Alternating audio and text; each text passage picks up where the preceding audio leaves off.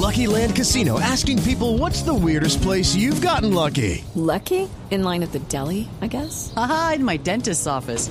More than once, actually. Do I have to say? Yes, you do. In the car before my kids' PTA meeting. Really? Yes. Excuse me, what's the weirdest place you've gotten lucky? I never win and tell. Well, there you have it. You can get lucky anywhere playing at LuckyLandSlots.com. Play for free right now. Are you feeling lucky? No purchase necessary. Void where prohibited by law. 18 plus. Terms and conditions apply. See website for details.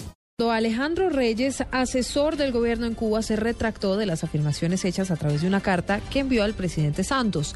En ella, recordemos, aseguraba que la operación Yarí, en la que fueron recuperadas 280 mil hectáreas de tierra a manos de las FARC, fue o se trató de una falsa recuperación. Diego Monroy.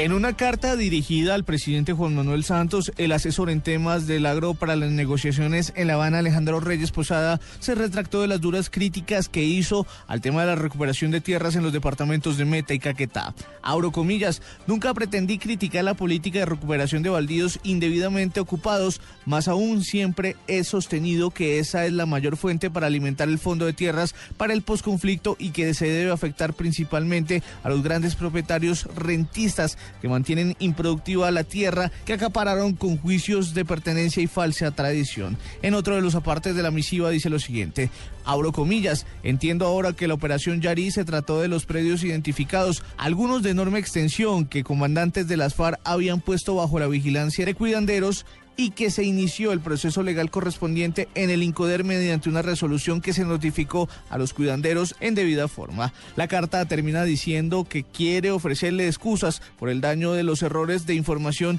y apreciación que se causaron a las políticas del gobierno. Diego Fernando Monroy, Blue Radio.